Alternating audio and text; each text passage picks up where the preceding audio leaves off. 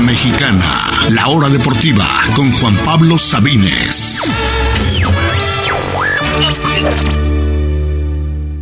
Esta es la hora deportiva, una hora con toda la información del deporte en Orlando, México y los Estados Unidos. Fútbol, básquetbol, béisbol y más, mucho más. Esta es la hora deportiva con Juan Pablo Sabines.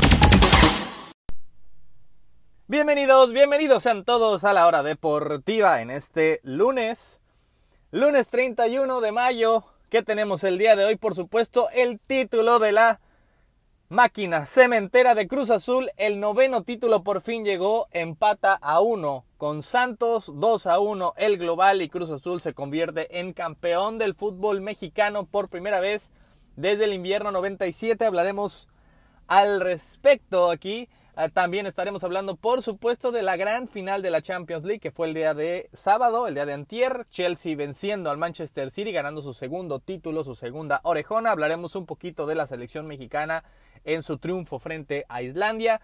Y hablaremos también de lo que viene este verano, bastante, bastante movidito en el mundo del deporte, el mundo del fútbol. Un poco, un pequeño repaso ya que terminó la temporada de clubes. Hablaremos ahora de lo que viene entre junio, julio y un poquito de agosto en el fútbol de selecciones. Así que acompáñanos aquí a través de Radio Chapultepec 560 AM en la Ciudad de México, también en Estéreo Joya 102.1 FM en Córdoba, Veracruz. También estamos en Radio Chapultepec 560 AM en la Ciudad de México. Estamos en Stereo Joya 102.1 FM en Córdoba, Veracruz. Perdón. Y en Tunin, la aplicación o tunin.com. Busquen Radio Chapultepec, toda la programación de esta emisora. También pueden encontrarnos en Spotify, Google Podcast, en Apple Podcast, en Breaker, en su plataforma de podcast favoritas. Oímos algunas secciones, La Hora Deportiva. Síganos, escúchanos, suscríbanse. Gracias a los que ya lo hacen y a los que no. Los invitamos. Cruz Azul es campeón. Cruz Azul es campeón del fútbol mexicano por primera vez desde el 97. Muchos de nosotros lo vivimos desde muy jóvenes o algunos no, ni siquiera lo habían vivido en toda su vida.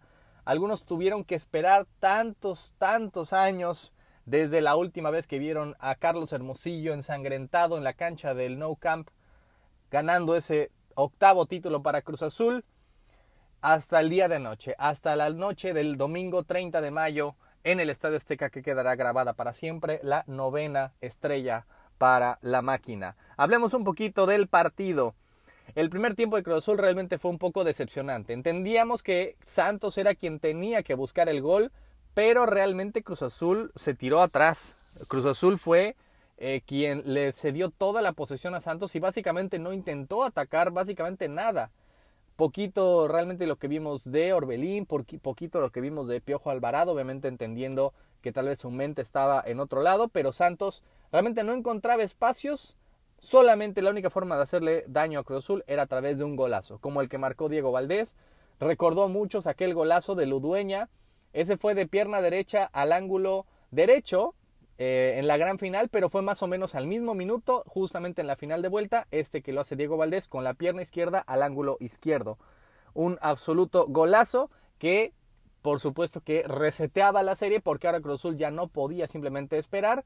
Santos era quien había igualado, quien ahora tenía el momentum y precisamente es Santos quien en ese momento parecía un poquito más favorito por los fantasmas que estaban rodando la mente de jugadores, de técnicos y de la afición de Cruz Azul en general en el Estadio Azteca que estaba a reventar, que fue una gran fiesta al inicio, se enmudeció con ese absoluto golazo de Diego Valdés.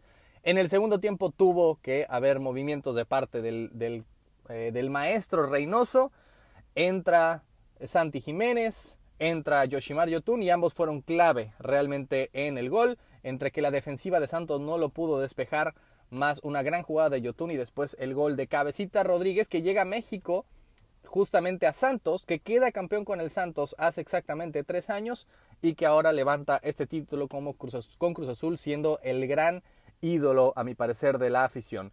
Después Cruz Azul ahora sí tuvo que jugar el mismo partido, anular a Santos a la ofensiva y mantener el cero atrás, bueno, mantener solamente ese un gol de Santos atrás. Lo hizo muy bien, Decíamos aquí en la, semana pasada y se repitió, los cambios realmente no beneficiaron a Santos, saliendo a Edu Aguirre, saliendo Gorrearán saliendo preciado, perdía mucha calidad del equipo de Santos y poco pudo hacer. Realmente hubo pocas oportunidades de peligro sobre la portería de Chuy Corona. Los pocos realmente eran los tiros de esquina de parte de Diego Valdés ahí cerrados al primer poste, lo que tenía más peligro a favor de Santos. Cruz Azul realmente hizo la que tenía que hacer. Eh, acabarse el reloj, eh, intentar no dejar ningún espacio, lo hizo a la perfección, anuló totalmente a Santos, así como lo hizo en el partido de ida, así como lo hizo frente a Pachuca en la ida y en vuelta. Y realmente un golazo así como el de Diego Valdés era la única manera de anotar para Santos. El tiempo se acabó, hubo hasta broncas al final del partido, nos fuimos hasta el minuto casi 100 pero al fin, ya a eso de las 10 y cuarto de la noche fue que sonó el silbatazo final y Cruz Azul ya oficialmente nadie se lo podía arrebatar, no hubo Cruz Azuleada, no hubo eh, lágrimas al final más que de emoción, se lo arrebató, nadie se lo arrebató a Cruz Azul este triunfo. Y bueno, una última cosa, hay una polémica de acerca del gol de Jonathan Rodríguez, que supuestamente Paul Fernández estaba en fuera de juego. Y ahí les va claramente, claramente por qué no está en fuera de juego. O sea, Paul Fernández sí está en posición adelantada, nadie lo duda. Paul Fernández estaba adelante, pero Punto uno, nunca toca el balón. Y nunca, punto número dos, nunca interviene en la jugada. El reglamento lo dice. El jugador debe intervenir en la jugada. No necesariamente tocando la pelota, pero obstruyendo a alguien más o confundiendo a alguien más o obstruyendo la visibilidad del portero y no pasa ninguna de las tres. Me dirán, es que el defensor de Santos no lo alcanzó. Realmente no había ninguna posibilidad de alcanzar a cabecita con o sin Paul Fernández ahí en medio. Paul Fernández ni siquiera intenta hacer por la pelota, solamente sigue corriendo de frente, así que no hay manera de que digamos que tiene alguna intervención en la jugada. Y además, Acevedo dicen, es que se confundió con los dos jugadores. Acevedo tenía que haber salido mucho antes, no importa si era solo Paul o solo Cabecita o los dos, tendría que haber salido mucho antes, no lo hizo. Cabecita define de preciosa manera como lo ha hecho en todo el torneo. Y Paul Fernández, insisto, sí está en posición adelantada, pero nunca interviene en la jugada. Imagínense ustedes el caso que se anule un gol que le daría el título a Cruz Azul por un fuera de lugar de un jugador que ni siquiera interviene.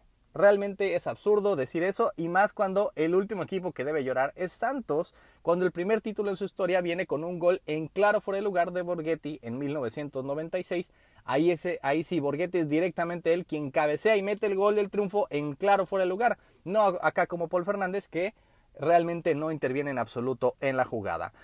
Cruz Azul es campeón, es justo campeón, super líder, 41 puntos, 12 victorias seguidas, mejor ofensiva, mejor defensiva, lo consigue después de 23 años y medio y lo consigue en su casa en el Estadio Azteca después de 41 años, 41 años sin ver a, Cruz, Azul campeón en casa. Y bueno, a los que me conocen o a los que por lo menos han seguido el programa desde hace algún tiempo, saben que yo, Juan Pablo, soy aficionado de Cruz Azul desde los 6 años desde que estuve en las fuerzas básicas de Cruz Azul como defensor con el, con el dorsal número 20 en la espalda en eh, Cruz Azul en Tuxtla Gutiérrez. He sido fanático de Cruz Azul toda mi vida y he sufrido al igual que todos y he gozado lo de anoche como nadie. Permítanme quitarme la playera de analista deportivo, ya hicimos el análisis, y permítanme por favor un segundo ponerme la playera de aficionado. De hecho la traigo puesta, traigo puesta la playera azul de la máquina. Permítanme, por favor, ser un aficionado por unos minutitos y darle este mensaje a mi equipo. Gracias, gracias Cruz Azul, porque cómo me has hecho sufrir, cómo me has hecho sufrir, me has hecho pasar vergüenzas, pasar burlas, me has hecho conformarme con poco como un superliderato o un título de copa. Me has demostrado que nunca hay que cantar victoria por más cerca que la tengas, que nada está decidido hasta el silbatazo final. Pero también me has demostrado lo que es la lealtad, seguir apoyando fielmente a este equipo a pesar de tantas ingratitudes, de tantas derrotas, de tantos partidos donde los que estaban en la cancha no sentían absolutamente nada en su corazón en comparación con tu siempre fiel afición. A pesar de tantos años y tantas finales y tantas decepciones y tantas cruzazuleadas, a pesar de que nadie creía que algún día lo lograrías. Hoy por fin has cumplido con la promesa. Has cumplido con la afición que te fue a dar serenata en el Royal el sábado en la noche, que lo hizo ante Pachuca, que lo hizo ante Toluca también. Has hecho felices a millones de personas dentro y fuera de este país. He visto manifestaciones de celebración y júbilo en el Ángel de la Independencia hasta más de las 2 de la mañana, en Guadalajara, en Toluca, en Hidalgo, en Oaxaca, en Mérida, en Tuxtla Gutiérrez, en Irapuato, en Tampico, en Cuautla, en Querétaro, en San Luis, en Veracruz, en Aguascalientes, en Zamora, en Zacatecas, en Ciudad Cooperativa Cruz Azul, en muchos, muchos lados más, pero sobre todo en la casa de millones de tus aficionados. Gracias te damos todos por este título que sabe más dulce que cualquier otro que se haya ganado y que tiene 23 años de espera de dolores y que lo hace el más ansiado en la historia. Gracias también a los aficionados del América, de Chivas, Pumas, Tigres y hasta de Santos y el resto de equipos de México por entender un poquito este sentimiento y querernos ver felices. Hoy México se pinta de azul por primera vez desde el 7 de diciembre de 1997. Generaciones enteras habían pasado sin gozar de las mieles del triunfo. Gracias Cruz Azul, gracias a Jesús Corona, capitán, ídolo, campeón olímpico, pero a quien se le había negado el título de liga perdiendo cuatro finales. Nadie lo merece más que tú, Chuy, leyenda. Gracias Cata Domínguez Chapaneco, jugador incansable con más partidos que nadie en la historia del club. Fuiste el crucificado tras lo que pasó hace seis meses. Has sido el mártir que la afición, a veces también ingrata, siempre critica y golpea. Tuviste una liguilla y un torneo excepcional y desde ahora eres leyenda del club. Gracias Piojito Alvarado, quien sufriste una pérdida indescriptible. Te levantaste y estuviste en la final, estuviste en la cancha peleando con todos a pesar de la adversidad. Este título va con dedicación hasta el cielo a tu hijita. Gracias Rafa Vaca, otro crucificado, quien tachaban de mojado, de becado, de tronco. Fuiste tú pieza clave en todos los partidos y por fin tienes lo que mereces, el título. Gracias Santiago Jiménez, quien mostró más corazón que nadie, que logra en este club lo que su padre nunca pudo, que rompiste tu sequía en el mejor momento, que eres la promesa y el futuro de este equipo. Comparte por favor esta medalla con tu padre. Gracias Luis Romo. Surgiste de la nada para convertirte en la pieza clave, jugando en toda la cancha, recuperando, corriendo y anotando. Tu futuro tal vez esté en Europa, pero tu huella aquí es imborrable. Gracias Jonathan Rodríguez, cabecita, goleador, crack, imparable, único, campeón goleador y quien nos da el gol del tan ansiado noveno título. Gracias al resto del equipo por dar lo mejor de sí, por morirse en la raya, por ejecutar a la perfección el plan del maestro Reynoso. Y a ti, Juan Máximo Reynoso Guzmán, el cazafantasmas, el último capitán campeón, el maestro, el ajedrecista, el salvador, Fuiste tú quien nos lleva a la gloria tras llegar en el peor momento posible. Nadie creía en ti, nos levantaste del lodo, de la peor derrota en la historia del club, y en cinco meses nos llevas a lo más alto, al liderato, al récord de triunfos, al máximo anhelo de cada Cruz Azulino del mundo, el título del fútbol mexicano. Gracias Cruz Azul por hacer vibrar a México de esta forma, por hacernos creer, por ilusionarnos una vez más, estando rotos por dentro, y cumplir por fin con su cometido, cumplir con la meta. Gracias por la novena. Arriba Cruz Azul y arriba la máquina. y nosotros vamos a una pausa. Después de este pequeño mensaje de parte de un Cruz Azulino a este club. Gracias. Cruz Azul campeón, vamos a una pausa y continuamos en la hora deportiva. Estamos de regreso en la hora deportiva, muy rápido para hablar del partido de la selección mexicana que entre todos se perdió un poquito, que jugó el sábado por la noche en el estadio de los Vaqueros. Vence 2 a 1 a Islandia, sufriendo un poquito. Eh, empezó perdiendo gracias a un autogol de Edson Álvarez, realmente no fue su culpa. México me parece fue mejor y le da la vuelta con un par de goles del Chucky Lozano al 73 y al 78.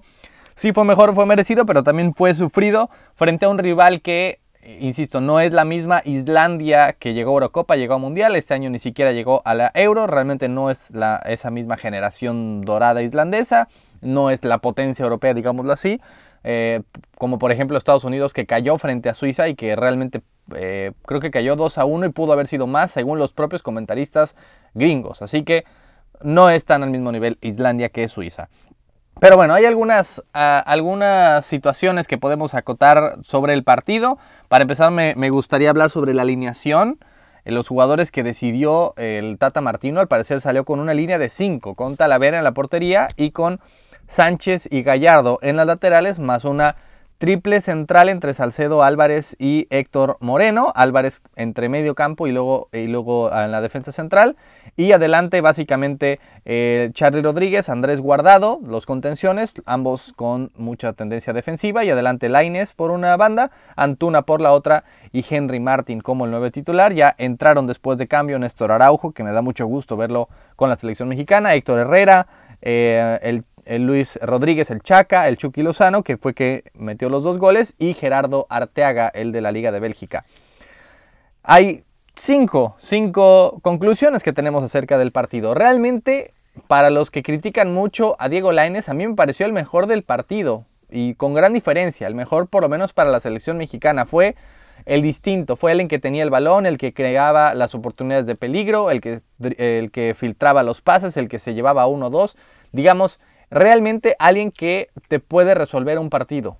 ¿Ok? No, no sé, por supuesto que necesitas jugadores que recuperen, que den buenos pases, que sepan mantener la posesión, pero necesitas a alguien así distinto como Laines. Obviamente falta algo en el desarrollo de Laines, me falta que necesita ser más decisivo en la parte ya de, de asistir o de meter goles. En la temporada solamente tuvo una asistencia con el Betis, a pesar de que mejoró mucho, que tuvo muchos más minutos, le falta mostrarse más en el marcador, ya sea asistiendo o pasando, pero en general creo que fue el mejorcito el día de ayer, el de, de antier y espero que muchos se hayan dado cuenta de eso, que se suban al barco de Laines porque realmente tiene talento, solamente falta pues, por supuesto apoyarlo y que se siga desarrollando en Europa. Número 2, me preocupa de la selección mexicana quién será el 9.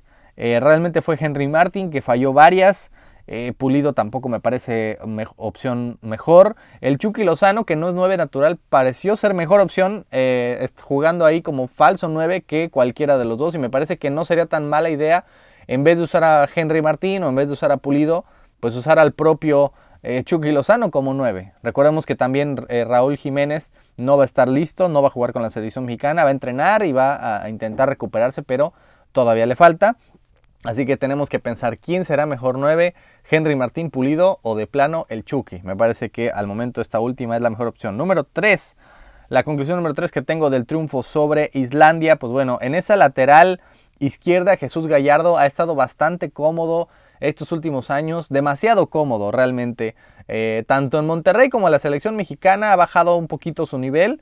Insisto, por esa comodidad que, no, nadie realmente le ha sabido competir en esa lateral izquierda por algunos años. Me parece que hoy ya surgió a un, gran competidor y hoy por hoy creo que merecería más la pena darle la oportunidad. Me, gustó más lo que vi de Gerardo Arteaga, los pocos minutos que estuvo en la cancha que lo de Gallardo, que insisto, no te da mucho más, no te da para el ataque, no te, no te aporta mucho. Eh, creo que, insisto, ya está demasiado cómodo en vez de Arteaga que se fue a probar, eh, estando mucho menos, eh, con mucho menos renombre que el propio Gallardo, se fue a probar a Europa, está mejorando muchísimo su nivel, aún en una liga, digamos, que no es de primer nivel. Creo que el plan es desarrollarse y después irse a otra mejor liga. Hemos visto el crecimiento de Arteaga y el estancamiento de Gallardo eh, que me parece se está durmiendo. Número 4, no me explico otra vez, no solo llamar a Antuna, sino ponerlo de titular partido tras partido. Eh, realmente no sé qué le ve el Tata Martino, creo que es alguien que se equivoca muchísimo, que ha anotado varios goles, pero frente a equipos, pues bueno, de, con cacafquianos.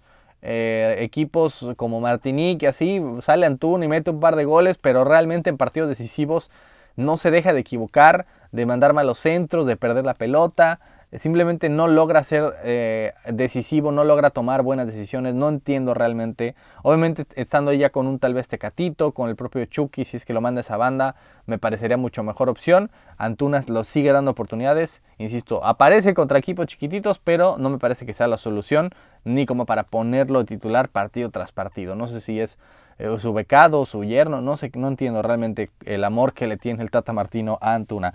Y por último, eh, regresando un poco a la alineación, pues bueno, entre Edson Álvarez, Charlie Rodríguez, Andrés Guardado, me parece que fue un mediocampo demasiado defensivo. Eh, realmente pocos jugadores de ataque. Como tal de ataque, de ataque solo teníamos tres jugadores. Henry Martín Antuna, que entre los dos no se hace uno, y Diego Laines, que fue el mejorcito, por lo menos en el planteamiento inicial. Me preocupa un poquito ese, esa prioridad que le da el Tanta Martino a el orden, a la eficiencia, a que no te metan muchos goles y después, en segundo plano, buscar ser ofensivo. Me parece que podríamos tal vez, podríamos tal vez sufrirlo en un futuro. Eh, por lo menos vamos a ganar muchos partidos, algunos serán de forma fea, pero no sé qué tanto podamos crecer de esta forma. Pero bueno, buenas sensaciones realmente en esta positiva racha que tiene la selección mexicana. 2 a 1 vence a Islandia, preparados para para lo que sigue en este verano, que estaremos platicando de eso al final de este programa. Vamos a una pausa y continuamos en la hora deportiva. Ya volvió la adrenalina. Esta es la hora deportiva por la mejor 1340. Continuamos en la hora deportiva y bueno, hablemos de la otra gran final que vivimos el fin de semana. La gran final de la Champions League 2021, una final de una temporada por supuesto distinta, pero al menos ya tuvimos algo de público en los estadios, ya tuvimos pues semifinales, eh, cuartos de final y todo normal, de ida y vuelta. Eh, la final tuvo que ser movida literalmente en las últimas dos semanas, pero acabó una gran, gran temporada de la Champions League 2020-2021, que era lo último que nos quedaba rumbo a este verano bastante movidito de selecciones. El Chelsea se proclama campeón de la Champions League, vence 1 a 0 al Manchester City y hay muchas, muchas cosas que comentar acerca del partido. Realmente el encuentro estuvo demasiado parejo. Creo que el City de Guardiola no pudo haber enfrentado más eh, a un rival más complicado para ellos. Simplemente no tragan al Chelsea. Recordemos que es la tercera victoria seguida del Chelsea al Manchester City en, en tan solo un par de meses. Les ganó a mediados de abril en las semifinales de la FA Cup hace tres semanas en la liga y ahora en la final de la Champions. No importa el escenario, siempre ganó el Chelsea por la mínima diferencia, pero ganó al Manchester City de Pep Guardiola. ¿Qué trabajo ha hecho Tuchel? El, partido, insisto, fue eh, muy inteligente de parte del Chelsea, un poco tirándose atrás, pero sabiendo de, obviamente, el poderío ofensivo que tenía el Manchester City, que a los equipos de Guardiola les gusta tener la posesión y básicamente se la regaló el equipo de Tuchel, y aprovechando la velocidad de sus jugadores, eh, la gran marca que han tenido y por supuesto los espacios que te dejó el City de Guardiola que adolece de lo mismo de siempre. El gol cae en una jugada en la que nos recuerda ese mismo City de hace un año, dos años, tres años, cuatro años que perdía por esos errores defensivos, por esas eh, vaya, eh, debilidades mentales que le ocurren en algunos momentos del partido. El gol ocurre al minuto 40-41 con un excelente pase de Mason Mount.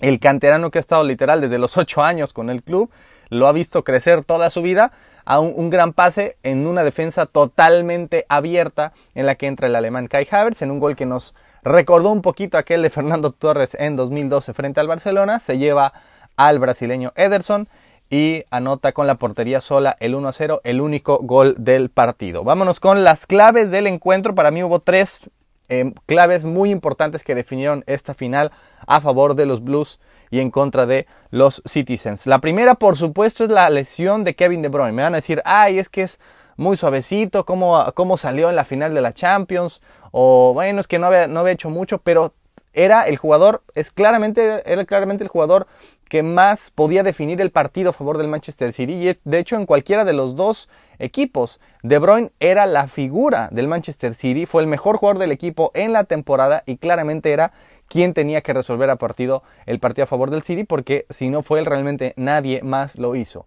El golpe fue muy muy duro. Eh, Rudiger me parece que se pasó un poquito, me parece que tendría que haber sido una roja a mi parecer, porque básicamente queda solito y choca su hombro directo con la cara de De Bruyne. Eh, para los que digan que suavecito hubiera seguido, primero que nada se veía el ojo totalmente morado y se veía llorando De Bruyne. No era como que podías eh, caminar el dolor, en absoluto. Y literalmente tuiteó el propio jugador belga unas horas después diciendo que se fracturó la nariz y la cavidad de su ojo izquierdo. Por eso es que estaba así y de hecho en menos de dos semanas Bélgica ya juega en la Eurocopa. No sabemos al momento si va a poder estar listo para el inicio de la Euro o no. Es una lesión muy muy dura, insisto, fractura de dos partes distintas de tu cara, no es para tomarlo a la ligera. Y por supuesto que pesó muchísimo porque el partido todavía quedaba, el City tenía que buscar el gol y se le va el jugador más importante. Y eh, realmente nadie pudo eh, suplir la importancia de De Bruyne en esos 30 minutos finales de partido. Número 2, ¿qué partido de Ngolo Kanté? hay que aplaudirlo. Fue el jugador del partido en la semifinal de ida frente al Madrid, en la vuelta también, y ahora en la gran final de la Champions. Así, jugador de momentos importantes, ya es campeón del mundo, ya había sido campeón de la Premier League con el Leicester, ya lo había hecho también con el propio Chelsea y ahora campeón de la Champions. No sé qué más le falta ganar a este hombre, tal vez la Euro, probablemente eh, Francia es gran favorito, eh, probablemente la va a ganar, así que eh, es la importancia de ese tipo de jugadores distintos. Hoy creo que el fútbol obviamente se, se, está yendo hacia lo más mediático, que es los jugadores que meten 40, 50 goles por temporada, como Ronaldo, Messi, Lewandowski, y nos olvidamos de ese tipo de jugadores como Kanté, que son igual de importantes para un equipo, y que realmente hubo alguna época en la que los balones de oro eh, de vez en cuando los ganaba un defensa, o inclusive un portero lo llegó a ganar Lev Yashin en los 60. Me parece que hoy por hoy Ngolo Kanté, si no es favorito, por lo menos es segundo lugar rumbo al balón de oro y además de todo porque uno de sus máximos adversarios era Kevin De Bruyne que pues realmente ayer no ayudó a su causa eh, la lesión y el haber perdido la gran final y pues, quién sabe qué va a pasar con él en la Eurocopa. Hoy por hoy me parece que no hay un claro favorito, creo que eh, como lo fue el año pasado Lewandowski que estuvo ganando todas las ligas y, la bota de oro, bueno, el campeonato de goleo de la Champions, de su propia liga, me parece que ahora tendríamos que ser un poquito más a lo subjetivo, a quién ha sido realmente más importante. Se habla de Lionel Messi, me parece que hoy por hoy sería el candidato número uno ligeramente, ligeramente. Ngolo Kanté sería el número dos muy poquito atrás. Para abajo creo que dependería mucho de lo que pase en este verano, pero no me parece que haya uno solo que pueda realmente competir. Creo que hoy por hoy está esta carrera entre dos, entre Messi y Kanté, obviamente dependiendo de lo que pase. Si Messi ganara la, la Copa América, creo que se la darían. Lo veo poco probable. Si Canté y Francia ganan la Euro, creo que se lo harían a Canté, que eso lo veo mucho más probable.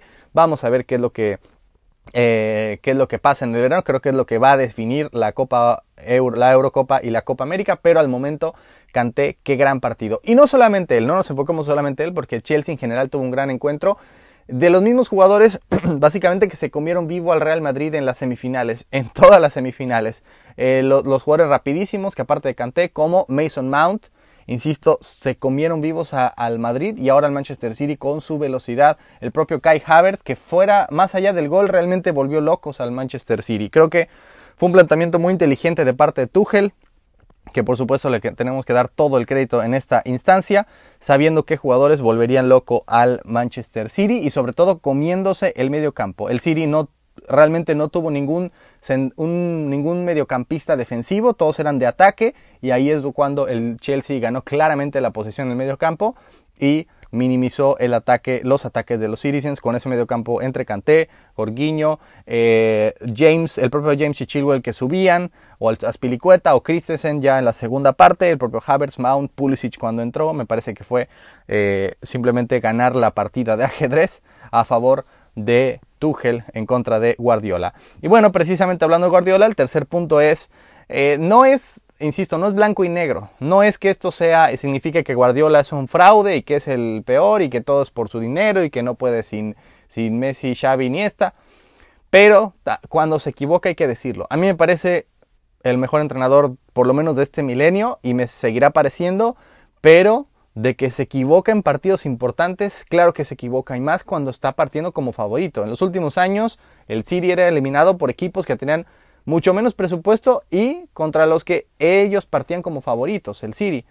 Ahora en la final parecía que ya se habían ido todos esos fantasmas porque ya están en la final, partían como favoritos, hasta lo veía relajado Guardiola, como que ya no era esa obsesión de ganar y creo que simplemente, insisto, creo que no pudo haberlo tocado peor rival. Creo que inclusive el Bayern, vimos cómo se comieron vivo al PSG, una Juventus, un Inter, un Atlético, cualquier equipo hubiera sido más fácil, digamos, para el, para el City de Guardiola que este Chelsea que le supo jugar en tres ocasiones en dos meses y en ninguna los pudo vencer en todas ganado eh, la partida Tuchel a Guardiola. Creo que si se equivoca, creo que simplemente no hubo reacción de Guardiola, sí, quiso pasarse listo, insisto, no hubo ningún centrocampista defensivo, después cuando quiso atacar metió a Fernandinho que realmente no te apoyó en mucho, Agüero y Gabriel Jesús realmente no, eh, poco pudieron hacer en los pocos minutos que estuvieron, eh, realmente fue una partida de ajedrez bastante, bastante pareja en la que ah, parecía eso, parecía que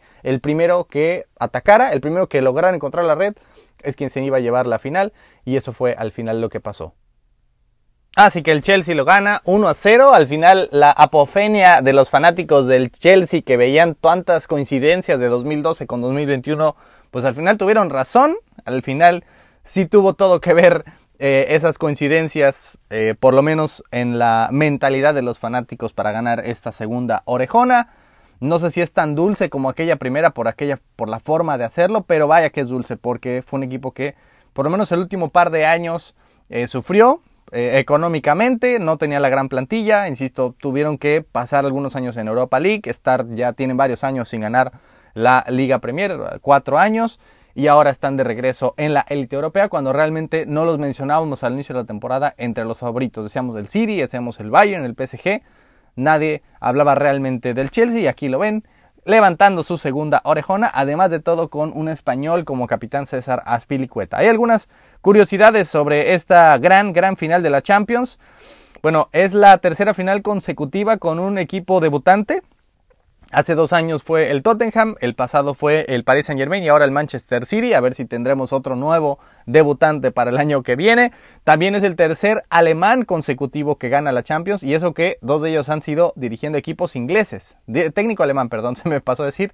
Lo ganó Jürgen Klopp en 2019, lo ganó ahora, eh, pues, perdón, el año pasado Hansi Flick con el Bayern y este año Thomas Tuchel con el Chelsea cuando apenas hace ocho meses estaba siendo estaba perdiendo la gran final de la Champions también ahí en Portugal con el PSG cuando en diciembre pasado básicamente dos días antes de año nuevo lo corren del PSG a principios de enero llega al Chelsea y ahora levanta la Champions es el primer técnico en la historia según Mr. Chip que lo despiden de un trabajo lo contratan y gana la Champions todo en la misma temporada. Ah, bueno, hablando de los equipos debutantes, ninguno de ellos lo pudo ganar, ni los Spurs, ni el PSG, ni ahora el Manchester City.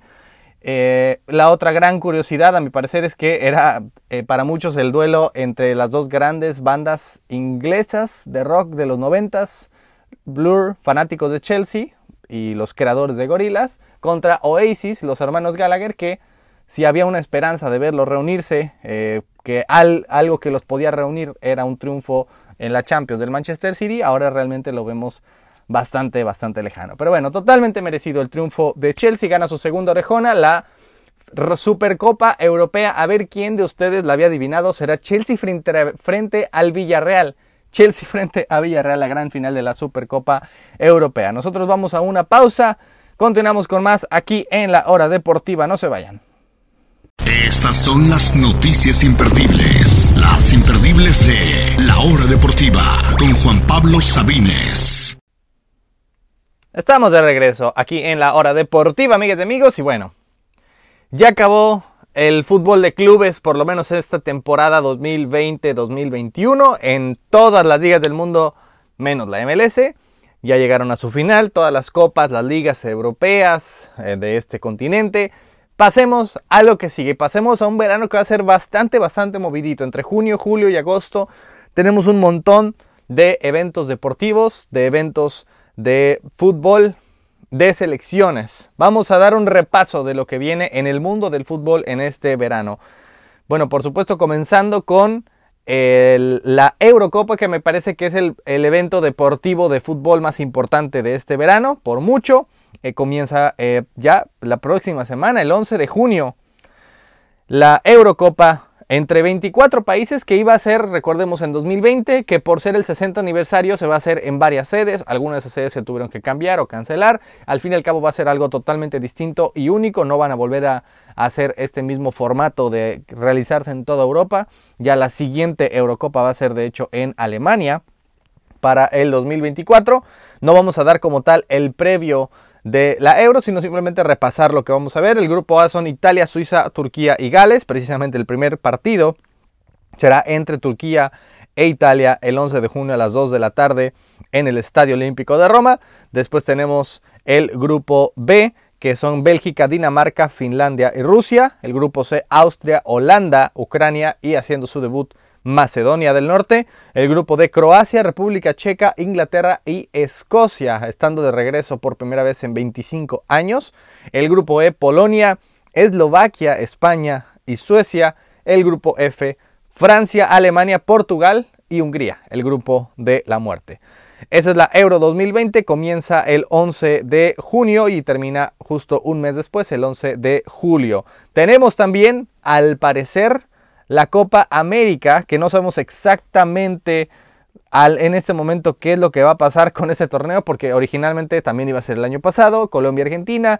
Eh, recordemos que hace apenas un par de años se hizo en Brasil, por alguna razón decidieron volverla a organizar, pero eh, simplemente no están eh, teniendo la organización suficiente y ni Colombia ni Argentina me parece están listos. Por razones distintas, pero ninguno creo que esté listo.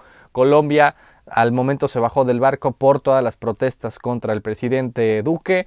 Argentina por la gran cantidad de casos de COVID-19 que inclusive se cancelaron algunos partidos. Se habla de hacerlo solo en Argentina, se habla de incluir a Chile, se habla de llevarla a Estados Unidos. No se sabe exactamente qué va a pasar con la Copa América, pero al momento está presupuestada a empezar el 13 de junio con el duelo entre Argentina y Chile, quienes protagonizaron finales en 2015-2016. Ese será el primer duelo. Recordemos que es un modelo distinto, ya no hay invitados, son solamente dos grupos de cinco y de ahí directamente a, eh, a cuartos de final. Básicamente no quedes, eh, no quedes en último lugar de tu grupo y avanzas a cuartos de final. El grupo A son Brasil, Colombia, Ecuador, Perú y Venezuela. El grupo B, Argentina, Bolivia, Chile, Paraguay y Uruguay. Aparte de todo, tenemos eliminatoria rumbo al Mundial en Sudamérica, que de hecho van a jugarse justo antes, para que no se cansen de verse las caras los equipos sudamericanos. Van a enfrentarse en un par de jornadas, justamente empezando desde este jueves y viernes sería la jornada 7 de 18 del clasificatorio rumbo al Mundial de Qatar. Jugarán algunos partidos, el más eh, interesante es Argentina-Chile, se enfrentan justo una semana antes del el inicio de la Copa América entre estos dos eh, equipos y después la próxima semana, tres o cuatro días antes del inicio de la Copa América, se vuelven a enfrentar el martes 8 eh, de junio. El duelo más interesante de esa fecha es el Colombia-Argentina. Así que tenemos dos fechas de la Copa, perdón, de eliminatoria rumbo a la, Qatar 2022 antes de que inicie la Copa América, sea donde sea. Y aquí en CONCACAF tenemos, pues por supuesto, un verano bastante movidito de la selección mexicana y hablamos de aquel partido frente a la selección de Islandia, eh, del el partido amistoso del pasado fin de semana. Aparte, la selección mexicana tiene la las semifinales y ya sea el partido por el tercer lugar, que me parece totalmente innecesario, o la gran final de la Liga de Naciones de CONCACAF. México y Costa Rica estarán jugando este jueves 3 de junio por la noche a las 9. Antes de ese partido estarán jugando Honduras y Estados Unidos. Recordando que todo va a jugarse en Denver, en el Sports Authority Field, allá el estadio de los Broncos de Denver, precioso, enorme. Se van a jugar ahí las semifinales el jueves el domingo el partido por el tercer lugar y después la gran final. México-Costa Rica, si avanza, vamos contra Honduras o contra Estados Unidos en esta primera edición de esta tontería llamada la Liga de Naciones de CONCACAF. Aparte de todo, por supuesto, tenemos la Copa Oro, porque cómo no, cómo extrañamos la Copa Oro, por supuesto, aparte en un formato distinto. Ahora vamos a tener un poco más de equipos porque tenemos una ronda preliminar eh, de hecho, vamos a tener que chutarnos una ronda preliminar antes de que comience ya oficialmente el torneo. El primer partido de México va a ser en Dallas hasta dentro de un mes, hasta el 10 de julio. Eh, eh, recordemos que su grupo es El Salvador, Curazao, eh, ojo con los equipos caribeños, me parece que son un poco más difíciles de lo que se piensa, aunque obviamente totalmente ganables, totalmente, totalmente accesibles para la selección mexicana. Y el ganador de los preliminares. Así que México, ese es, el grupo. Eh, el resto de grupos es Estados Unidos, Canadá, Martinique y otro ganador de las preliminares. Costa Rica, Jamaica, Surinam y otro ganador de preliminares. Y el grupo D es Honduras, Panamá, Granada. Y el único invitado que es Qatar, nada más y nada menos. Lo habían invitado originalmente a la Copa eh, a la Copa América. Al final no hubo invitados a la Copa América, solamente habrá en la Copa Oro, solamente será Qatar. Se jugará entre el 10 de julio, ya lo decíamos, si no contamos las rondas preliminares, hasta el primero de agosto será la gran, la gran final de la, de la Copa Oro 2021. Y bueno, además de todo, tenemos también eliminatoria rumbo al Mundial en CONCACAF. Afortunadamente México todavía no tiene que formar parte de eso, pero al momento sí eh, tendríamos que estar al pendiente porque algunos, la mayoría de estos equipos son los que van a, participar en el ya no el hexagonal, sino el hectagonal, octagonal, más bien, de ocho equipos, eh, de los cuales avanzarían tres directo al mundial, cuarto, el cuarto va al repechaje. Ya al momento, en este octagonal de la, de la CONCACAF rumbo al Mundial. Están calificados México, Estados Unidos, Costa Rica, Jamaica y Honduras, cinco equipos. Falta definir los otros tres. En esta eliminatoria que se va a jugar precisamente en este verano, se va a definir ya el octagonal y para dentro de unos tres meses más, en septiembre ya estaremos jugando eliminatoria rumbo al Mundial, al mundial de Qatar 2022. Y por último, el evento más importante de todos en este verano, no solamente para el fútbol, son los Juegos Olímpicos de Tokio 2021, también con algunas, Tokio 2020 técnicamente, con algunas eh, problemillas ahí también eh, en cuestión de logística, no se sabe si va a, esperar a recibir algunos aficionados o no, pero al momento lo que se sabe es que eh, solamente serían aficionados que ya estén en Japón, no es que tengan que ser japoneses, pero sí vives en Japón, pues puedes visitarlo.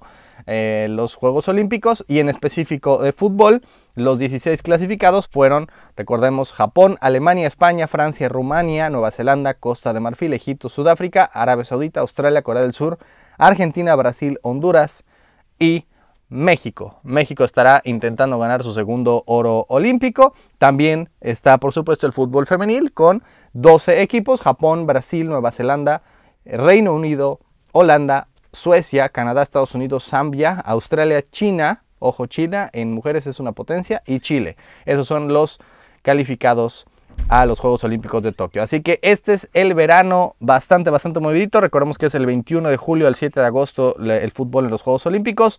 Este es el verano movidito que tenemos a partir de ahora ya que terminó el fútbol de clubes. Pero si extrañan el fútbol de clubes, ahí está la MLS, ¿ok? Y con eso nos despedimos. Gracias a todas y todos por escucharnos. Les deseo una preciosa semana. Gracias, gracias por escucharnos. Estamos de regreso, por supuesto, el miércoles. Yo soy Juan Pablo Sabines y esto fue La Hora Deportiva.